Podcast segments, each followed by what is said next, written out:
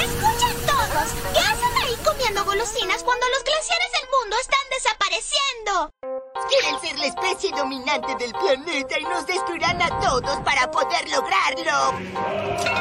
Por el capitalismo. Oiga la vara, el podcast de Soy un Toque. Hola, hola, buenas noches a todas las personas que nos están viendo o escuchando en, el segundo episodio del podcast Oiga la Vara, que es el podcast de Suave un Toque. Eh, hoy vamos a estar conduciendo, bueno, Jime, Jimena y mi persona, Natalia Hernández. Hola, mucho gusto.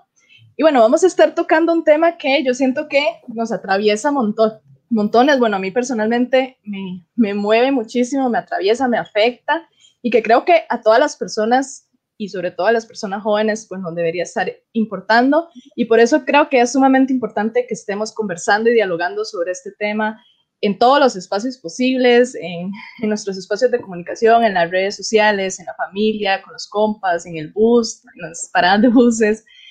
Y por eso decidimos que hoy, y aprovechando además que hace poco salió el último informe del IPCC, que vamos a estar comentando ahora y explicando un poco de qué trata, eh, quisimos hacer este episodio sobre la crisis climática y el futuro que nos espera, ¿verdad? Y que no es tan futuro, en realidad es presente lo que estamos viviendo, atravesando y experimentando. Para eso contamos con dos invitadas, invitados, invitada, que estoy súper emocionada de que estén aquí porque son como la chantilly en el tema, no, mentira, pero sí son, son, personas que admiro muchísimo y que pues tienen muchísimo que aportar en este tema. Eh, estamos con Larisa Soto, ella es antropóloga social y además es activista climática. Lari, ¿cómo estás? Eh, no, súper honrada, súper emocionada, con ganas de ir a, a, lo que vinimos. Bien, bien. Y bueno, contamos también con Diego Arguedas, que él es periodista y comunicador climático y además es docente universitario. Diego, ¿cómo estás? Hola, Nato, un gusto. Encantado de estar acá con ustedes. Bueno, entonces, crisis climática, futuro incierto, lo que estamos viviendo. Entremos en materia. Tal vez. No Así es, entremos en materia. Bueno, antes, hola a todos, yo soy Jime, apasionada del tema y apasionada de hablar demasiado, así que vamos a empezar. La primera pregunta es crucial. Eh, yo creo que no podemos dar inicio al espacio sin preguntarnos esto. Queremos hablar un poco de qué es la crisis climática y por qué es importante que en este momento nos estemos refiriendo al tema como una crisis, ya no como cambio climático, ya no es calentamiento global, es crisis.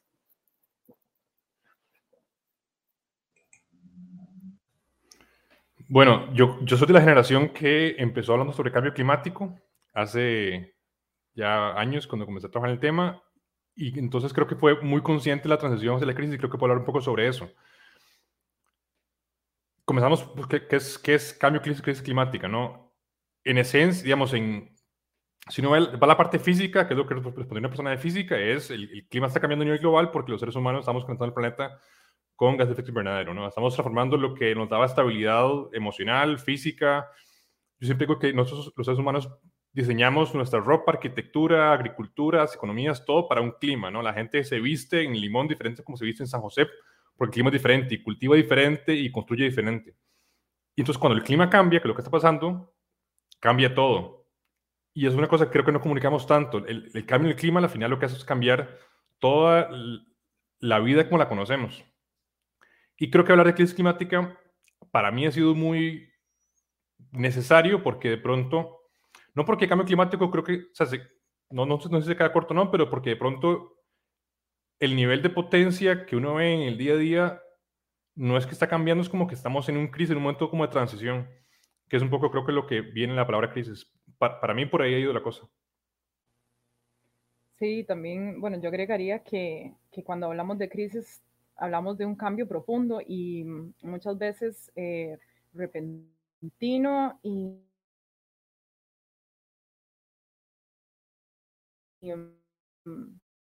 creo que nada más la conocemos son temporales. Por ejemplo, una crisis económica, sabemos de, de, momentos concretos en los que las crisis se van dando y de repente como que bajan y, y esta, este tipo de crisis no es esa, esto no va a pasar de moda, esto se va a, esto se va a complejizar, se está complejizando, se va a ampliar más eh, y no va a pasar de moda y no, y no va a, a bajar, digamos, eh, aún en los mejores de los escenarios este, van a haber cosas rudas que hay que enfrentar. Entonces, sí me gusta el término de crisis climática porque aporta como el efecto dramático, ¿verdad? Eh, y alarmante para que, ¿verdad? Para que nos despabilemos, pero por otro lado es importante que, que, no lo visualicemos como una cuestión temporal, sino que es algo que es un, un cambio profundo de consecuencias muy importantes este, en la manera en que vivimos y en la forma en que lo, y que lo afrontamos también. Claro, y es que además, bueno, yo no sé, pero yo siento que también crisis como que nos trae al presente, eh, no sé, a veces cambio climático parece que es algo que va a suceder en 20 años, en 40 años, que creo que era un poco en los 2000 lo que, es, lo que se sentía, pero no, ahora lo estamos viviendo, estamos viviendo sus efectos, entonces de repente el concepto de crisis también nos baja como al presente. Yo, bueno, no sé, eh, tal vez mencioné lo del informe del IPCC, pero no hablé qué era, eh, lo voy a decir a grandes rasgos pero ahí aquí tengo a, las personas conocedoras, entonces también me pueden corregir. El IPCC es como este informe que, digamos, global, en donde un montón de científicos y científicas eh, recogen datos, investigan para ver cómo está más o menos el estado global de, del cambio climático, ¿no? Y bueno, este último informe, eh, al menos una cosa que a mí me enojó mucho era como el bombardeo de titulares de, no, pues la actividad humana es lo peor, somos los responsables todos de lo que está pasando, toda la humanidad es culpable de lo que está pasando, un poco así fueron como los, los titulares que yo leí en noticias, ¿verdad? Al menos en medios tradicionales. Pero bueno, algo que, que es importante hablar es quiénes son los responsables de esta crisis climática, porque si bien tal vez todos tenemos un grado de, de responsabilidad, no por igual, ¿verdad? Entonces tal vez me gustaría que abordemos un poco ese tema.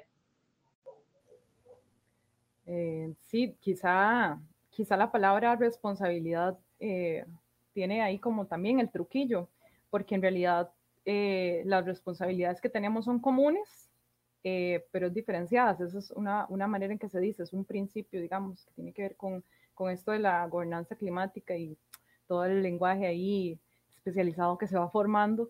pero este principio a mí me gusta mucho y es importante porque... Mm, eh, entonces voy a ponerlo como un ejemplo, cuando hablamos de, desigualdad en riqueza o de ingresos o, el hecho de que haya gente que gane más que otras o países que sean más ricos que otros, pues eso está como, como legítimo, ¿verdad? Pero los efectos de la acumulación de, esa riqueza que tienen que ver con el extractivismo, con el colonialismo, con la desigualdad social, este, ahora sí se colectivizan, ¿verdad? Ahora sí son de todos, ¿verdad? todos somos, este, por decir así, como culpables. Entonces, yo creo que está, hay que tomarlo con pinzas porque si es verdad que todas las personas tenemos mm, una responsabilidad. Eh, cuando hablamos de rendición de cuentas, este, sí, entonces este, son actores muy específicos eh, y no pocos, eh, son complejos y a diferentes, y a diferentes niveles. Me gusta mucho esto que dice Larissa me recuerda una entrevista que se dio hace unos años con una socióloga climática que me decía, usted me pregunta a mí pregunta a una persona física qué provoca, provoca el cambio climático, la crisis climática, va a decirle lo que hace efecto invernadero. Si me pregunta a mí, va a decirme las inequidades de poder, porque al final los gases son un, proxy, ¿no? Es, es, es, una cosa que, se, que, que, viene de los estilos de vida asociados a lo que hacen las personas. Al final las emisiones son tres vuelos al año de una persona, o cinco, o diez, son un teléfono cada año, son decisiones que vienen de las ciertas personas, pero también estructurales. Y la otra cosa que quiero traer es, desde los 80s y 70s, las empresas petroleras en el mundo sabían que esto va a pasar y de hecho si uno compara las estimaciones que hacían de cómo cuánto iba a calentarse el planeta en el 2020, que hacían hace 40 años con lo que vemos ahora, son súper precisas. Y no querían cambiar nada porque no era conveniente para su estilo de vida y su modelo de negocio cambiarlo. Preferían básicamente ver el mundo arder antes de cambiarlo. Entonces creo que hay una, creo que hay una conversación que, que hay que tener sobre el poder, no solamente político, sino también económico, y cuáles personas y cuáles industrias se benefician más de lo que está pasando y de, de que no pase nada diferente. Y ahí regresaríamos como tal vez a lo que estabas diciendo, Natalie, que, que esto de, de culpar la humanidad, eh, hay un detalle importante, que es que eh, recordemos que hay como grandes sectores que, que todavía dudaban de, digamos, de la acción humana como en general, digamos, la, como un actor en, en nuestro planeta, eh, en, en, en, el hecho de que exista el cambio climático. Y bueno, ya con este informe, lo que es realmente ganancia es que nunca ha habido tanta um, consenso científico y con tanto grado de, de, certeza de que esto lo causó el ser humano, la humanidad en colectivo. Ah, ¿Cómo lo interpretamos ya después? Y como, con esto que Diego dice sobre la parte política es súper importante porque eh, eh, es muy fácil decir, ok, es la humanidad, entonces la sobrepoblación o todas las personas como individuos este, eh, fuimos los que lo hicimos, entonces deberíamos sentirnos como Superman al respecto. Entonces, y, y, no es así. Entonces yo creo que ahora en el camino vamos a ir como aclarando más bien eh, eh, hasta qué punto, ¿verdad? Hemos, hemos sido parte y hasta qué punto quiénes son a los que debemos como pedir cuentas y quiénes son los que deben actuar y en qué medida, digamos. Y saben una cosa que me gusta mucho del IPCC que no se dice suficiente, por si acaso cambiando de tema, que el IPCC tiene que ser aprobado cada reporte en consenso por todos los países, lo que significa que en teoría hay una validación política de cada gobierno del mundo a lo que dice el informe del IPCC. Uno podría decirle a un país que quiere no tomar acciones, vea su gobierno, aceptó este informe en consenso con todos los del mundo. Hay, hay en teoría una validación adicional que no habría ese reporte solamente del de grupo X de científicos o científicas, que no sería validado por consenso. Súper, y creo que muy relacionado a este tema, eh, hablemos de las desigualdades también en los efectos, ¿verdad? Eh, no, bueno, creo que Lari ya lo mencionaba un poco por encimita, pero profundicemos en esto. Ya sabemos que no todas las personas, o sea, no toda la humanidad es igual de responsable. Hay grupos, empresas petroleras, por ejemplo, que son más responsables que el resto de la humanidad. Pero también los efectos recaen sobre otras poblaciones. Hay, hay un tema de desigualdad hay un, y me gustaría que tal vez abordáramos esa relación entre desigualdad y cambio climático, crisis climática. Eh, sí, tal vez eso, eso que se llama la, la brecha de, emisiones y, y, y, quienes han contribuido distinto a, bueno, a los gases de efecto invernadero, eh, es, es, todo un tema porque a veces podríamos decir, es que hay países que emiten más y hay países que emiten menos, pero inclusive dentro de los países ricos este, hay algunos que eh, tienen un estilo de vida que es, digamos, considerablemente más eh, contaminante que, que, los otros. Digamos, hay, por ejemplo, un estudio donde dice que, que de los más ricos de China, este, ni aún así eh, le llegan al consumo o a las emisiones que generan los más ricos, digamos, de Estados Unidos. No, no es lo mismo, ¿verdad? O si nos vamos al propio Estados Unidos, vamos a encontrar que las comunidades este, racializadas de Mississippi, ¿verdad? Este, no, mm, digamos, están sufriendo más consecuencias que, no sé, eh, no sé, los magnates de, de, no sé, de la bolsa de Wall Street, no sé. Eh, ahí, entonces, para aterrizar eso, impactos a diferente escala, ¿verdad? Según el género, muy importante porque a nivel global, ¿verdad? La, la pobreza este, está feminizada, este, entonces también hay, hay, hay, mm, cuestiones de ingresos, de actividad económica, no es lo mismo que vos te dediques a la agricultura o que te dediques a, servicios. Eh, depende de la región del mundo en la que estés, ¿verdad? Los trópicos definitivamente son más afectados que otras zonas los ingresos de tu país. Mmm, Costa Rica definitivamente eh, eh, tiene un aporte casi insignificante en términos de emisiones globales, es un 0,03%, eh, como vamos a decir, cualquier cochinado, digamos, en comparación con lo que emite, por ejemplo, una sola empresa de carbón en China, ¿verdad? O sea, eh, son disparidades muy grandes y asimismo las consecuencias del cambio climático también son dispares.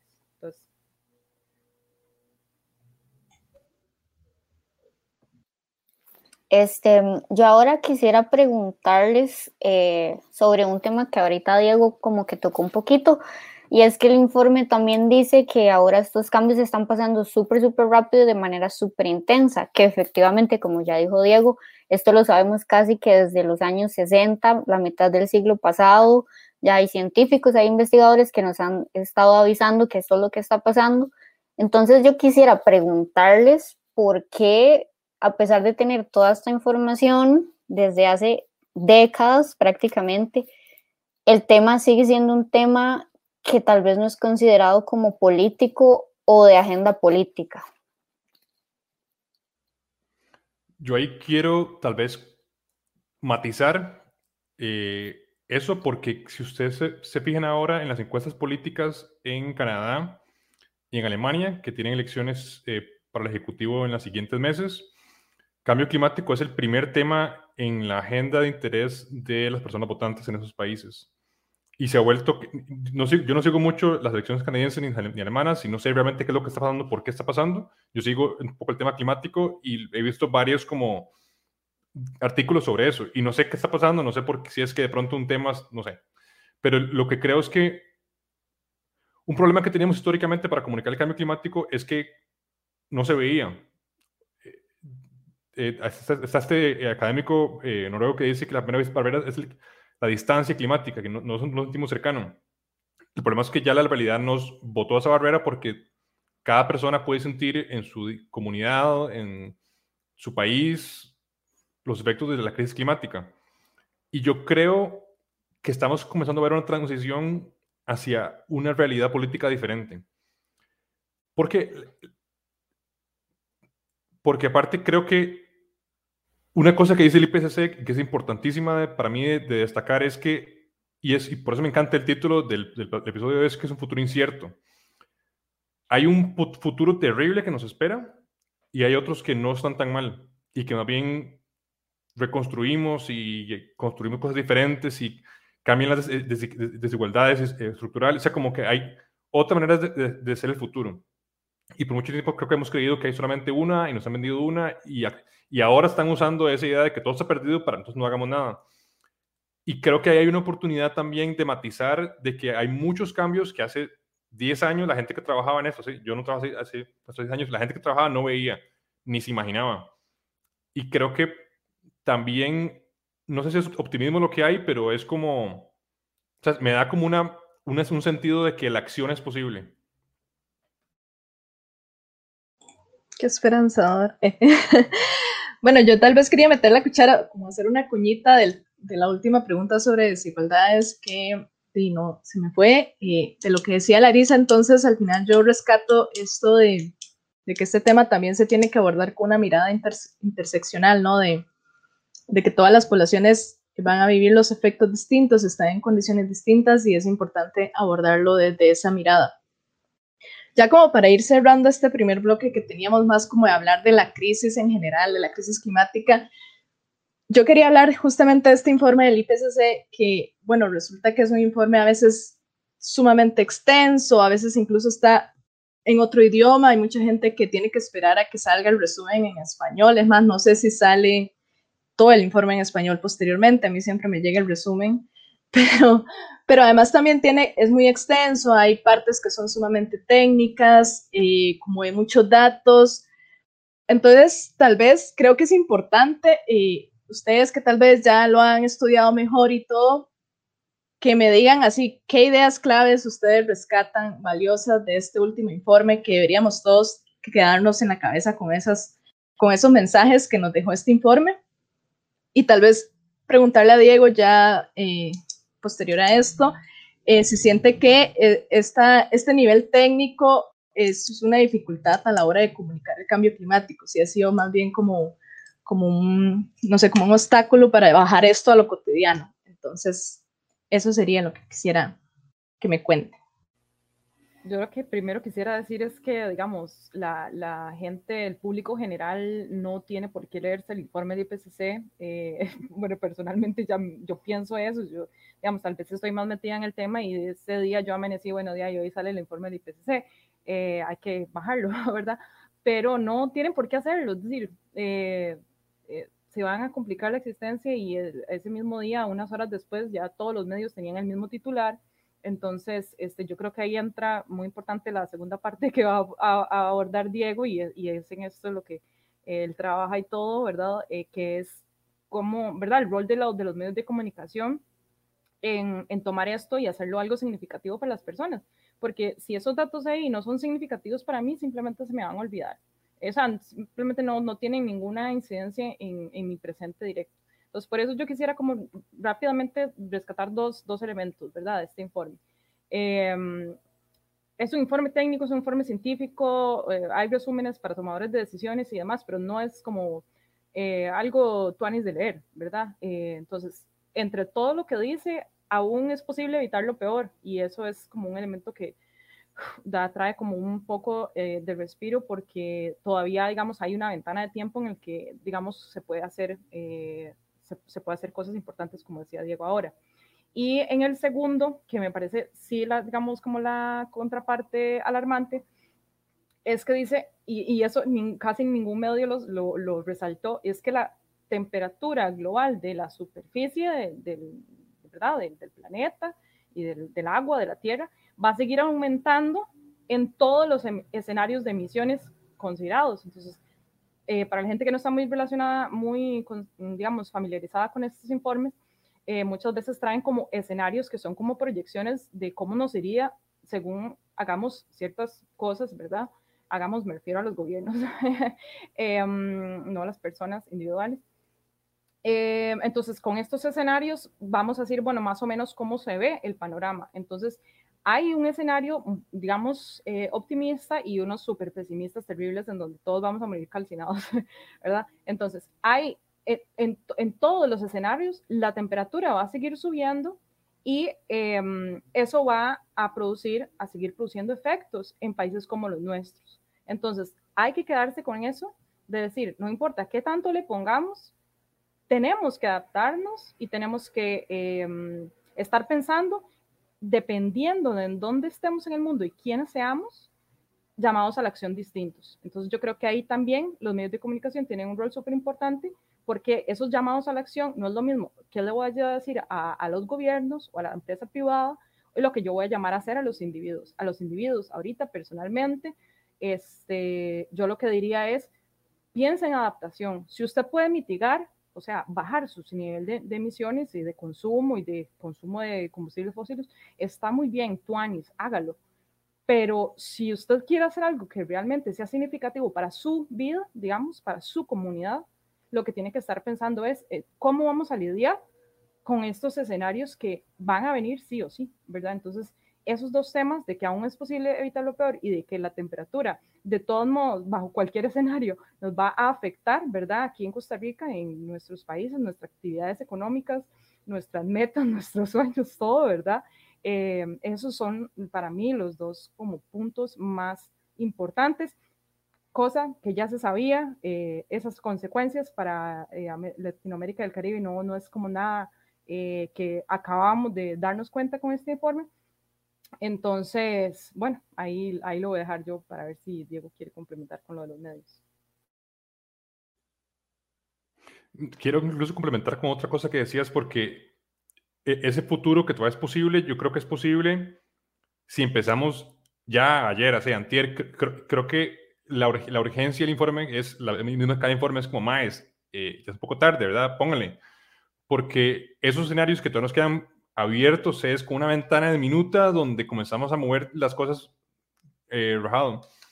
Y hay una, una imagen que siempre usa Cristina Figueres para explicar esto, que es que ella dice, bueno, si todas las misiones del país son como el mundo, del mundo, son como un papel, en el 2020 estas misiones, para el 2030 hay que agarrar ese papel y partirlo a la mitad y este, digamos, durar estas emisiones a la mitad en una década y después a la mitad otra vez en la siguiente década, hasta 2040, es, es demasiado. O sea, el, reto es gigantesco.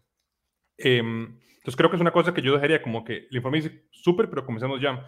Y la otra cosa que es una nerdada que el informe menciona es la importancia del metano, porque hablamos mucho siempre del CO2, que es este gas que sale principalmente cuando uno eh, quema combustibles fósiles como gasolina, eh, cuando, bueno, principalmente, combustibles fósiles, pero el metano que viene de la agricultura principalmente ganadería y otras prácticas parecidas, también de algunos otros combustibles, es súper importante y la gente no habla tanto de eso, lo menos hablamos tanto de eso.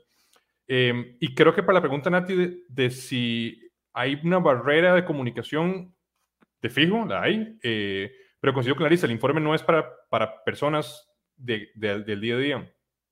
Creo que es el rol de los medios de comunicación, que algunos lo han hecho mejor que otros, y creo que cada quien ha ido encontrando el espacio para acercarse a su audiencia con el tema. Por ejemplo, yo nunca en mi vida me he leído entero un informe del IPCC, ni siquiera me he leído entero un informe de, toma de decisiones. ¿Por qué? Porque no me digo no. Eh, yo me leo, por ejemplo, los análisis que hace Carbon Brief, que es un medio británico, que agarra el informe y hace un, un resumen de 15.000 palabras, eh, que igual es un montón, es como, no sé, no sé, una cuarta parte de un libro. Pero entonces, ese es el medio al, al, que yo consumo, pero puede que haya gente que de pronto consuma La Nación o consuma Ojo al Clima o consuma lo que sea y ese sea el espacio para enfrentarse. Y creo que el otro reto que encontramos para mí en medios de comunicación es que estamos en una crisis estructural de medios de comunicación y de modelo de negocio. Entonces, si usted me hubiera elegido un, momento menos idóneo para que de pronto los medios de comunicación se enfrentaran a este problema tan gigantesco de comunicar esto a nivel global, no lo encuentran. Entonces, creo que también hay que mostrarle a los medios de comunicación que lo, que lo están ocurriendo y que lo hacen bien, en Costa Rica hay varios que lo hacen bien, que como audiencia apoyamos esas acciones porque creo que hay algo que, que, que reconocer. Y lo último, ya para callarme, esto último que decía Larisa de la adaptación y de la acción ciudadana en adaptación, para mí es fundamental y es que cada persona entienda el rol que tiene en planificar con su municipalidad, en definir dónde compra o no, o no compra casa, eh, qué tipo de cultivos tiene su familia. Y si eso, digamos, eso es para adaptarse. Y la otra cosa que yo siempre digo es, no necesitamos mil ingenieras o mil científicos, necesitamos que cada quien en su campo aporte lo que puede si uno trabaja como conductor de buses, mae, comienza a trabajar a ver si hay tutoriales, eh, tutoriales, no, cursos de Lina o de MOB para comenzar a ver si hace transición. Si uno es abogado, déntrele a eso. Si uno de pronto es administradora de negocios, bueno, ¿qué puede hacer? Eh, creo que el rol de cada persona en su sombrero, en su comunidad como, como evangelizadora, como líder, creo que ahí están en realidad la acción que pueden hacer las personas. Súper. Este, ahora queríamos como ir bajándolo un poco más como a lo regional local, porque de hecho el informe nos está alertando de que Centroamérica básicamente va a ser la región o de las regiones más afectadas, va a ser súper cálida y va a ser súper seca. Entonces, este, yo quisiera preguntarles, tal vez, este, cómo se están manifestando como estos cambios en el clima en la región, en el país y a qué escenario nos estamos enfrentando igual como país.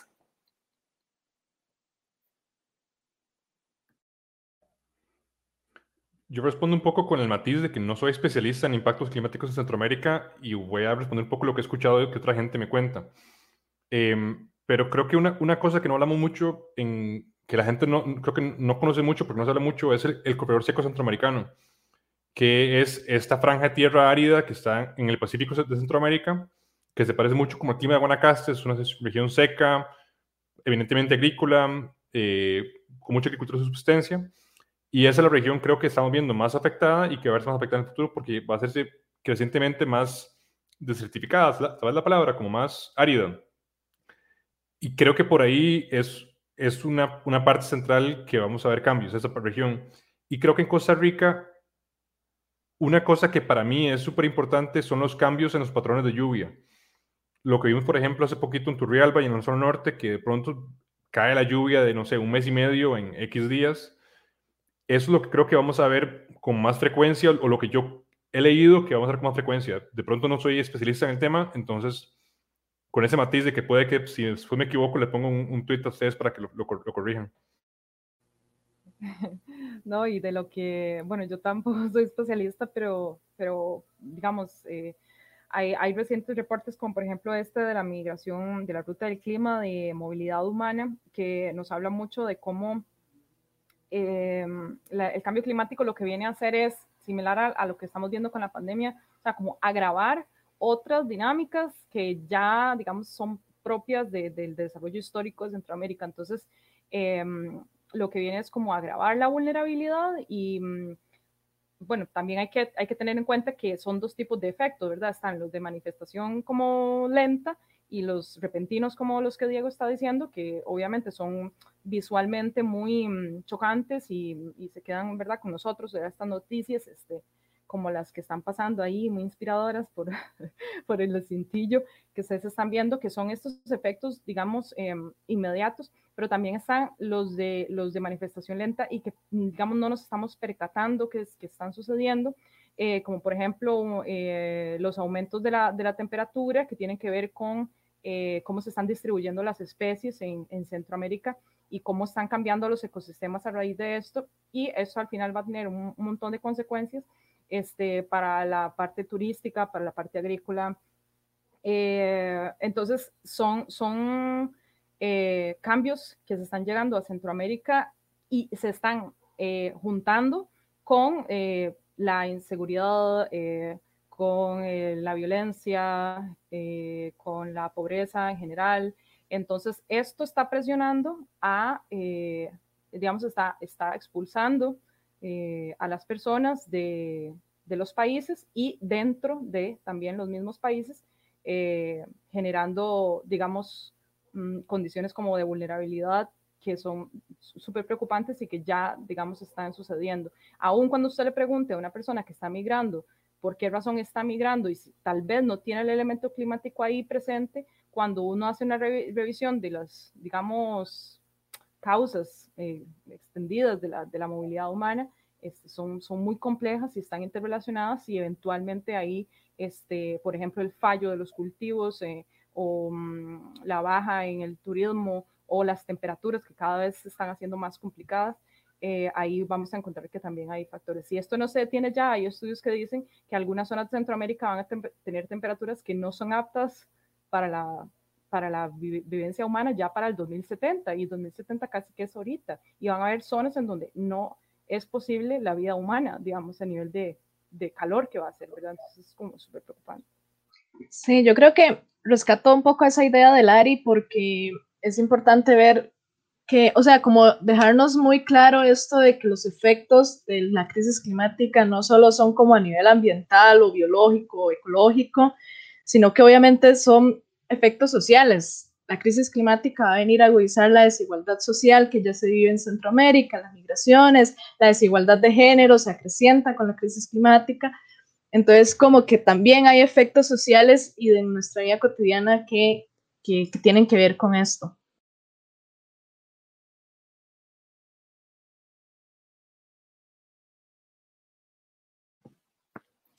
Bueno, yo quisiera continuar con una pregunta que por allá puede ser un poco controversial, pero bueno, Costa Rica es el país verde, ¿verdad?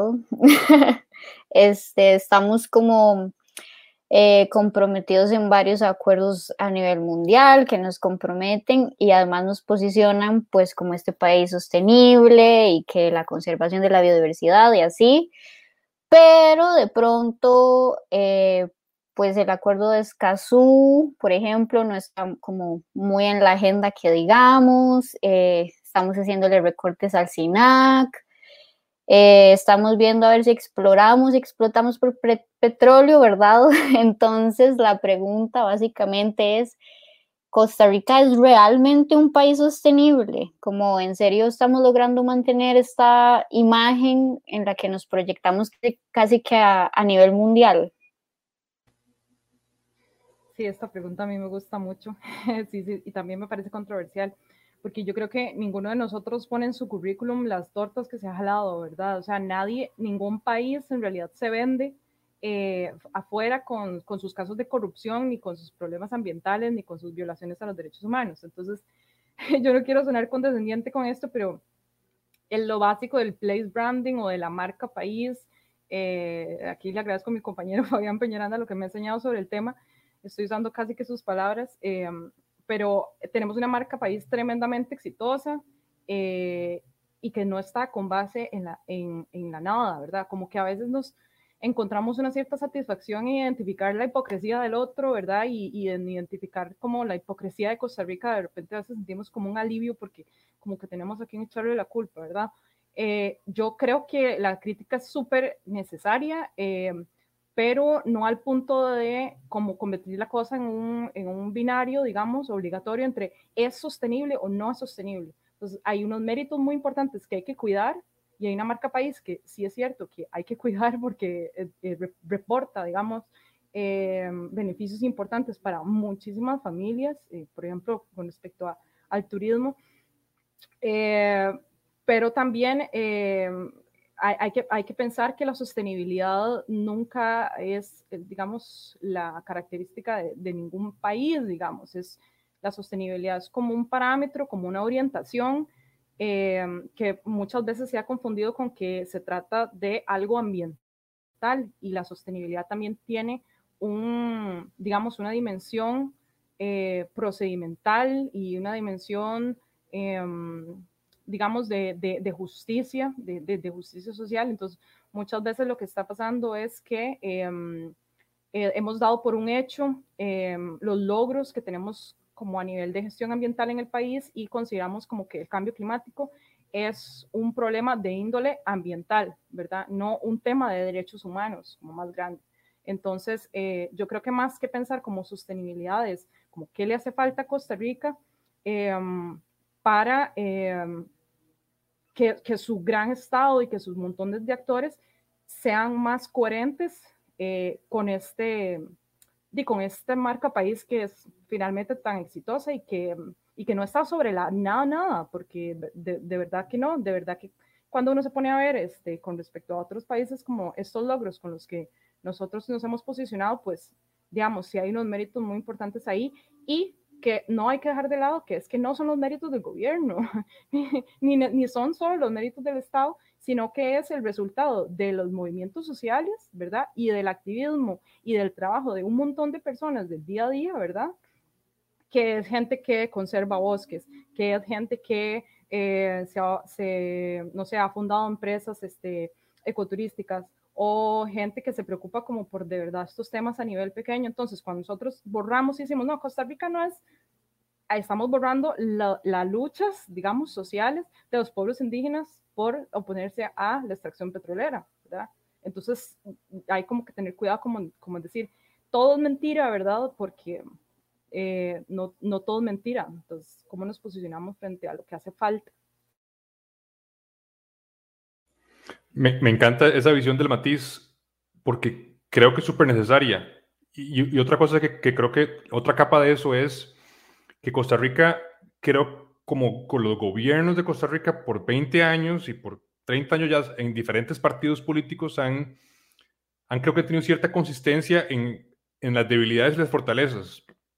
Y creo que es una cosa que a veces nos olvida, especialmente a o sea, especialmente cuando comenzamos a pensar, por ejemplo, en los logros, es que es cierto en cierto tema, por ejemplo, si pensamos PSA, que es este gran proyecto de, de pagos ambientales, eso lo fundó, se fundó en los 90 en otro gobierno de los a finales de los 90 lo consolidó el gobierno de Abel Pacheco, lo, o sea, es, es, es, hay un legado, creo que, de la institucionalidad del país que definitivamente no es poca cosa y que por otro lado tenemos las mismas debilidades arrastradas por, por décadas. La protección marina, por ejemplo, este gobierno está intentando pasar, por ejemplo, a 30% del marino, el, el, de los océanos protegidos. Creo que si pasas un hit, pero ha sido una deuda histórica. Transporte, ningún gobierno quiere enfrentarse a transporte de una manera real. Y creo que por ahí hay como una primera, debil, o sea, una primera para mí debilidad y fortaleza, y es que en Costa Rica hay una estabilidad política que creo que es, es para mí un prerequisito de la sostenibilidad ambiental. Y es una cosa que no hablamos demasiado y, y que y lo, lo, traigo, no sé si responde la pregunta demasiado, pero lo traigo porque una amiga, por ejemplo, cubre cambio climático, cubre conflicto ambiental eh, y conflicto armado en Colombia, como ese cruce. Y en Colombia no, no es posible, no, es, o sea, no existe conservación real en tanto exista violencia en territorio. En tanto no haya una estabilidad política en un país, no se va a poder hacer un programa sostenido de ir a una comunidad a trabajar con la comunidad que está reforestando, porque eso, eso se cae. Y creo que un punto de partida de Costa Rica está un poco ahora en peligro y, y, hay que fortalecer para que sigamos avanzando en esa línea es, ok, ¿cuál es el, cómo se hace estabilidad política ¿Y para qué sirve eso de, cara al desarrollo sostenible? Em, pensando en que de aquí en adelante yo creo que las, esas elecciones, que vienen pueden hacer leña muchas cosas que hemos estado trabajando por mucho tiempo. La mitad de los, de los candidatos, por ejemplo, eh, están hablando de que todo bien pues, con petróleo y gas. En su, en su defensa, la mayoría de los partidos grandes están diciendo, Ma, eso, no, eso con nosotros no. Em, pero creo que hay, creo, creo que para mí la, la, la fortaleza que ha tenido por, por ahora la tradición ambientalista costarricense, en muchos casos viene asociada a su estabilidad política y creo que la capacidad que tengamos como Estado y como país de solucionar las debilidades que nos faltan va a estar para mí muy relacionada a eso. Ok, y yo creo que, que perdón, iba a decir Fabio porque vi el comentario Yo creo que Diego da pie como para la, la, otra pregunta que teníamos también, ya casi para ir cerrando. Bueno, más que una pregunta es un comentario y que me gustaría que ustedes reaccionen ante eso. Y, y es que, bueno, nos acercamos a elecciones nuevamente presidenciales. Habrá personas que están hartas de este sistema democrático, habrá personas que no creen en los partidos políticos y todo bien, pero digamos, creo que quienes decidan participar, eh, aunque sea ejerciendo su voto o ya sea militando en un partido o apoyando un partido en estas elecciones, lo que sea que decidan participar, deberían, o sea, deberíamos como ciudadanía poner como tema central y esto, la crisis climática, y no solo como un discurso de que los partidos digan que sí o que no, sino que realmente deberíamos estar ya exigiendo eh, medidas concretas, acciones concretas, porque como decía Larry, los efectos van a estar, ya no hay manera de, desaparecerlos y debería ya empezar a existir eh, pues política pública, incluso de, mitigación, de fortalecimiento de las comunidades que le van a hacer frente a, estas, a estos efectos, ¿verdad? Entonces, ¿cómo ven ustedes este panorama? Sabemos que hay partidos políticos que, bueno, que ya dijeron candidatos que, que no apoyan el acuerdo Escazú, hay quienes quieren, eh, apoyan la, la extracción petrolera, perdón. Entonces, eso, como creo que esto deberíamos tratar de ponerlo como un tema central como ciudadanía en estas elecciones. No sé, no sé qué, qué quieran comentar ustedes. Yo estoy completamente de acuerdo que hay que llevarlo al centro de la discusión pública porque, como lo dice, es un tema de derechos humanos. Y creo que incluso llevar al centro de la agenda pública el tema de la adaptación al cambio climático. Porque, como decía Larisa temprano, yo creo que al final, en un país que tiene emisiones relativamente marginales a nivel global, lo que yo quiero es que las personas que son candidatas a la presidencia y al Congreso me digan qué quieren hacer para proteger a las comunidades, porque al final es, es, lo mismo que hablar sobre violencia o sobre desigualdad eh, o sobre desempleo. Es usted cómo protege a la gente que vive en su comunidad o que vive en su país. Y yo creo que estamos sofisticando un poco, creo, la conversación sobre mitigación al cambio climático creo que vamos a tener una conversación interesante sobre eso, en parte por petróleo natural, en parte por acuerdos CASU, en parte por el plan de descarbonización, pero creo que nos va a ser, la cosa que me gustaría que hablemos más, el tema que levantamos más es cómo vamos a proteger a nuestras comunidades de los impactos climáticos. Sí, entonces yo, yo agregaría que no solo se trata del momento electoral, sí, por supuesto hay que aprovecharlo, eh, pero si alguien quiere como, como tener ahí como alguna clave de qué entonces debería pedir o qué debería estar cuidando en el discurso de estas personas de la acción climática, ambiciosas en general, basada en ciencia siempre y basada en derechos humanos, reforzar los planes de adaptación, como Diego decía, yo también no tenía en mente. Eh, obviamente hay que entrarle al acuerdo de Escazú porque es una súper vergüenza que no lo hayamos este, ratificado, pero que eso está tema para otro programa. Eh, y, pensar entonces cuáles van a ser estas acciones concretas en, en, términos de adaptación. Y yo creo que eso lo puede hacer la, cualquier persona, digamos, ese tipo de, de, pensar en esa acción climática basada en derechos, basada en ciencia, eh, no solo se lo debe pedir a los candidatos, lo debe pedir en sus municipalidades, lo debe procurar en sus espacios de trabajo. Como se decía Diego, todas las personas con sus diferentes roles, digamos, o a lo que se dedican, tienen eh, algo en lo que aportar, no se tienen por qué convertir en necesariamente activistas climáticos con ese nombre o meterse en una ONG que trabaje precisamente en eso, si lo quieren hacer buenísimo porque hace falta gente, pero desde sus lugares de trabajo yo creo que es aún más significativo ese aporte porque eh, se convierte en, una, en un asunto que, que, que realmente permea de nuestra cotidianidad y nuestro futuro. Totalmente, sí. Este, bueno, ya para ir como cerrando un poco el espacio, eh, hablar de crisis climática yo creo que siempre implica, pues, sentir un poco de ansiedad. La verdad es un tema que puede generar mucha desesperanza. Entonces yo quisiera, pues, preguntarles cómo podemos enfrentarnos a esos sentimientos que pueden ser súper, súper, súper abrumadores y eh, qué podemos hacer, qué podemos hacer aquí, qué podemos hacer en nuestra cotidianidad, eh, cómo nos unimos al movimiento, si hay movimiento, si hay que empezar por gestarlo, ¿qué piensan? Es un tema súper complicado, que, que, que, pero que me gusta mucho porque eh, en algún momento creo que igual me he sentido paralizado porque nada, no, no, no sé por dónde va la cosa. Y creo que una manera de, de, enfrentar esto son, bueno, son como dos o tres pasos que uno puede hacer. ¿no? El primero es de aceptar la vara. Es como cuando se le muere a alguien. O sea, no, no hay de otra. El clima que conocimos no va a ser jamás el mismo. Eh, cuando tenga, si yo tengo un hijo en cinco años, va a tener mi edad en el 2070 y va a tener un mundo muy diferente. Puede ser muy bueno, puede ser muy interesante, con, con un mundo súper como cambiado, pero puede que sea muy complicado y es eh, hacer frente a eso es un proceso de duelo.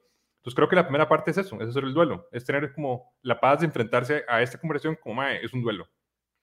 Eh, y creo que el segundo es transformar un poco ese duelo en otras emociones interesantes. Eh, pues, por ejemplo, el enojo. Mae, el enojo puede ser muy útil, bien canalizado. la ira, como mae, nos están haciendo esto, a mí, está loco. Eh, y entonces encontrar lo que hablamos, encontrar el espacio que tenemos que jugar, porque al final, digo, la, esperanza no, no, no, se encuentra, no se hace. Yo, yo hago mi esperanza porque yo hago cosas. Uno nunca sentirse bien porque alguien más hace algo, porque no, así no, si no funciona, creo, la, psicología humana. Y encontrando qué quiero hacer yo, juntarme con gente que piense parecido. Y hay mucha gente eh, que piensa parecido y y el fin del mundo puede parecer muy solitario, es una cosa que yo, he dicho antes, pero no tiene que serlo. Si uno se encuentra otra gente que piensa como uno, que escucha este programa, que está en estos, digo, ahí, no, no somos tan poquitos. Sí, para mí también va por ahí. Eh, una cosa que a mí me sirvió mucho personalmente es como eh, fundamentarme bien de cómo todo esto no es mi culpa. Y sinceramente sí, sí es algo que por la culpa judío-cristiana y haber sido socializada como mujer, ¿verdad? De que es muy difícil como este, este tema de la culpa. Eh, y, y, ya me la quité, digamos, me, me quité la culpa y también el tema de que yo como individuo solamente, ¿verdad? O como consumidora inclusive, no, no puedo hacer nada por detenerlo. Sin embargo, sí puedo hacer cosas y son más significativas cuando las hago en conjunto, como decía Diego. Eh, y mejor si es en, en, temas de mitigación. Yo personalmente utilicé otras emociones también, como la rabia, ¿verdad? Como, como, como este, como este mm, sensación como de injusticia, ¿verdad? Y de injusticia climática, para, para mm, darme un poquito como de combustible, para, para de enojarme y sentir que lo que voy a, si, voy a, si vamos a morir, este, en, el, en, el, en, la lucha, vamos a morir, digamos, resistiendo, no pasivos, no habiendo, digamos, cedido eh, nuestros espacios de participación, nuestras ganas de, de, de gozar la vida, de sentir eh, alegría eh, y recuperar como esas, esas cosas, ¿verdad? De mi vida, mis planes, el placer, el goce, la alegría, las cosas buenas, las cosas que valoramos, eh, ponerlas ahí decir, puchica, alguien quisiera quitarme esto o a alguien no le importa. No, yo voy a hablar por esto, por lo que a mí me importa, por lo que sea que a ustedes les importa, este, tomar eso y defenderlo eh, y hacerlo siempre en compañía, no lo hagan solos, porque, o sea, agarrarle el informe del IPCC y sentarse a llorar, eh, ¿verdad? O sea, va a ser desgastante y no, no, no, el activismo no nos, no, no le servimos de nada al mundo desgastados, cansados y así. Si, si lo sentimos todo bien, es de sentirlo, está todo bien y, y sentirlo, pero en conjunto, nuevamente, eh, eh, que desde sus propios lugares de acción, grupos religiosos, de trabajo, partidos comunitarios, feministas, artísticos, e, ecológicos, eh, de derechos humanos eh, actúen en esto y, y, esa acción definitivamente a uno este, le baja la ansiedad muchísimo y saber que estas acciones locales realmente, realmente impactan nuestra comunidad, impactan nuestra, nuestra vida y nuestro futuro. Muchísimas gracias, Lari, y también a Diego por, como por este rato de conversar. Creo que estuvo riquísimo, creo que aportaron demasiado. Y bueno, ya para ir cerrando, yo nada más me quiero quedar como con esta idea e invitación también a todas las personas que lo vieron o que lo van a escuchar. Em, hay que accionar, es una de las mejores formas de, de superar esta, estos sentimientos paralizantes y que si está todo bien, eh, las acciones individuales, y si puede hacerlas, hágalas en la medida de sus posibilidades, pero también ahorita urge colectivizar esta, este tema, incluso colectivizar nuestros afectos, eh, nuestras acciones y pues invitar a todas las personas a que se sumen a, los espacios de activismo que hay o si no, pues que los creen en sus propias comunidades, en sus propias familias, que empiecen a crear esos espacios de, de, de, acción colectiva en este tema. Muchísimas gracias una vez más a Diego, a Lari, a Jimmy eh, por este espacio. Y bueno, nos vemos el próximo miércoles nuevamente a las 7 de la noche en Oiga la Vara. Chao, gente. Chao, gracias. Buenas noches. Chao.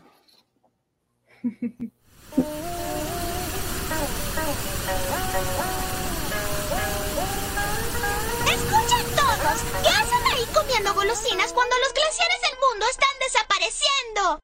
Quieren ser la especie dominante del planeta y nos destruirán a todos para poder lograrlo.